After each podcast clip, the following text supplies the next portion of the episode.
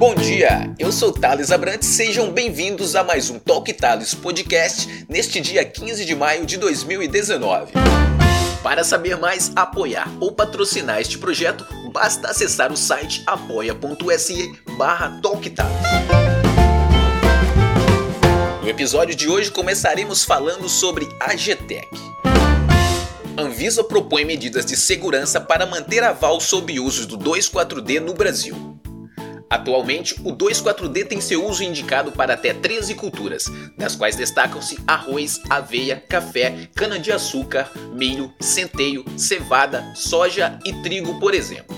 Para continuar no mercado brasileiro, o 2,4-D, um dos ingredientes ativos de agrotóxicos mais vendidos do país, deverá passar por aval da Anvisa, Agência Nacional de Vigilância Sanitária, que deverá então estabelecer novas medidas de segurança para o trabalhador e populações que vivem nas proximidades de áreas de cultivo.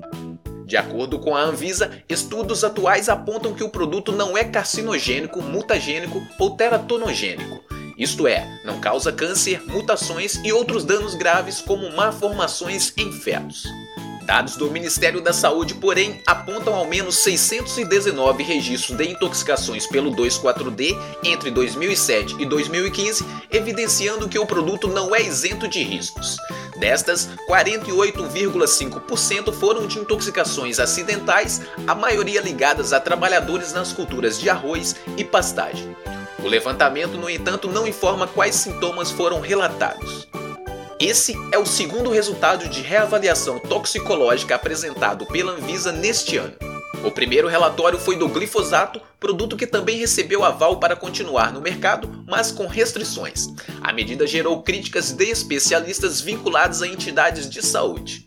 Para este ano, ainda estão programadas a reavaliação toxicológica de outros dois agrotóxicos de importância, tiran e abamectina. Governo brasileiro defende liberação da venda direta de etanol das usinas para postos de combustíveis. Chefe do executivo diz que medida baixaria preço do álcool nas bombas em até 20 centavos, aumentando a competitividade deste combustível em relação à gasolina. Por outro lado, distribuidoras veem possível perda na arrecadação de impostos. Outro ponto levantado foi em relação à utilização do milho para a fabricação de etanol, podendo colocar o Brasil no topo do ranking de maiores produtores do cereal. Para o presidente da Plural, a Associação Nacional das Distribuidoras de Combustíveis Lubrificantes, Logísticas e Conveniência, Leonardo Gadoff, o fim da intermediação feita pelas distribuidoras pode produzir impactos no mercado que vão além dos valores repassados ao consumidor final.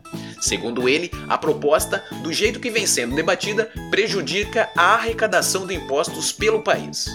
A Agência Nacional do Petróleo, Gás Natural e Combustíveis, ANT, e o Conselho Administrativo de Defesa Econômica, CADE, apoiam o posicionamento do governo. Não é a primeira vez que essa medida entra em discussão.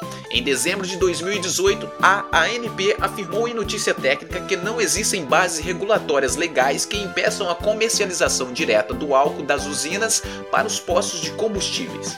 Antes, em maio de 2018, o CADE havia divulgado o estudo Repensando o Setor de Combustíveis Medidas Pró-Concorrência, no qual a permissão para que os produtores de álcool negociem diretamente com os postos aparece como uma das propostas para aumentar a eficiência econômica. Meio Ambiente Ibama fica fora do debate sobre lei do licenciamento ambiental presidente do IBAMA, o Instituto Brasileiro do Meio Ambiente e dos Recursos Naturais Renováveis, Eduardo Bin, afirmou na última segunda-feira que o órgão não vai participar do debate sobre a Lei Geral do Licenciamento Ambiental, atualmente em tramitação na Câmara.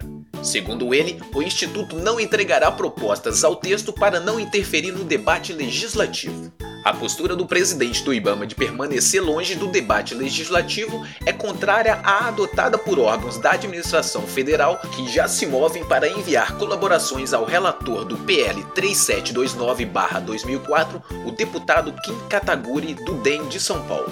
Há duas semanas, o Ministério da Infraestrutura elaborou sugestões ao texto. Agora, o Ministério de Minas e Energia fez o mesmo.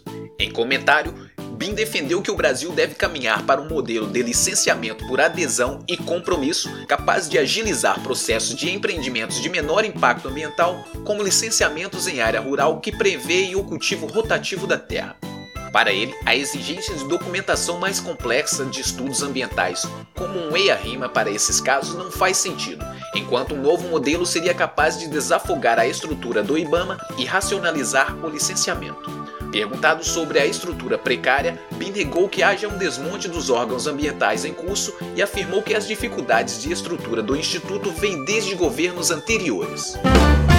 Relatório da ONU faz um triste alerta sobre a fauna e flora mundial. Um milhão de espécies de animais e plantas estariam ameaçadas de extinção. Contando com a participação de 145 cientistas de 50 países, o estudo foi elaborado com base na revisão de mais de 15 mil pesquisas científicas e fontes governamentais. O relatório destaca cinco principais causas do grande impacto na natureza nas últimas décadas. São elas: habitat natural, exploração das fontes naturais, mudanças climáticas, poluição e espécies invasoras. Segundo o estudo, 3 quartos do ambiente terrestre e cerca de 66% do ambiente marinho foram significativamente alterados por ações humanas. Em contraste, em áreas mantidas ou gerenciadas por povos indígenas e comunidades locais, essas tendências foram menos severas ou até mesmo evitadas. Outro ponto destacado é que um terço das áreas terrestres e 75% da água limpa tem seu uso destinado à agricultura e criação de animais para alimentação. Os resultados demonstraram que o valor da produção agrícola aumentou cerca de 300% desde 1970, a derrubada de madeira teve elevação de 45% e aproximadamente 60 bilhões de toneladas de recursos renováveis e não renováveis foram extraídos globalmente a cada ano. O relatório diz ainda que desde 1980 as emissões de gás carbônico dobraram, conduzindo à elevação da temperatura da Terra em pelo menos 0,7 graus Celsius. A perda de biodiversidade não é apenas um problema que reflete na questão ambiental, mas também impacta no desenvolvimento, na economia, na segurança e nas questões social e moral. Na esfera pública, o relatório pontua que os governos devem trabalhar em conjunto para a implementação de leis e produção mais sustentável. Os cientistas salientaram que é possível melhorar a sustentabilidade na agricultura, planejando áreas de plantação para que elas forneçam alimentos e, ao mesmo tempo, apoiem as espécies nativas. Outras sugestões incluem a reforma de cadeias de suprimento e a redução do desperdício de alimentos ciência e tecnologia. Fundador da Tesla, o bilionário Elon Musk promete revolucionar a internet do futuro.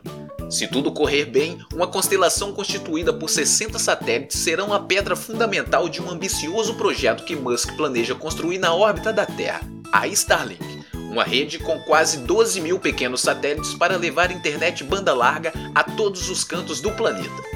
Em mensagem publicada no Twitter, Musk adiantou que provavelmente muita coisa vai dar errado nesta primeira missão. Ainda assim, ela é essencial para dar o pontapé inicial da iniciativa anunciada pela primeira vez em 2015. Esses 60 satélites não são, contudo, os pioneiros. A SpaceX, fabricante aeroespacial e empresa de serviço de transporte espacial, também fundada por Musk, lançou em fevereiro dois satélites, o Tint-A e o Tint-B, para testar a tecnologia da rede Starlink. De acordo com Musk, será preciso lançar mais seis lotes de 60 satélites, somando 360, para atingir uma cobertura baixa já a partir de 2020. Com o dobro de lançamentos, ou seja, 720 satélites, a oferta de rede passará a ser em nível moderado, mas o jogo pode mudar com o um novo foguete da SpaceX.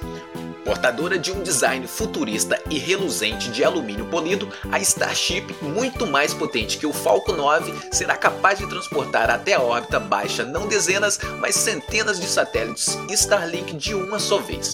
Se o cronograma da nova espaçonave for mantido para o início dos anos 2020, é possível que desfrutemos, antes do que imaginamos, de uma conexão 40 vezes mais rápida que a média em qualquer lugar do globo terrestre. Já parou para pensar que a nossa conexão de internet atual poderia se transformar na internet de escada dos anos 2020?